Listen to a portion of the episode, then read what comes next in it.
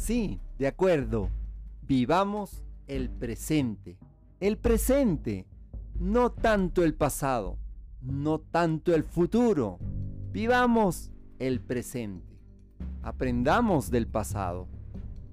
Proyectémonos al futuro. Soñemos con el futuro. Sin embargo, cada día, cada hora, cada minuto, vivamos el presente como que fuera nuestro último día. El presente apegado al principio de bondad, al principio de cuidado del otro. Te acompaña Mario Tapia Hernández y nuestras familias.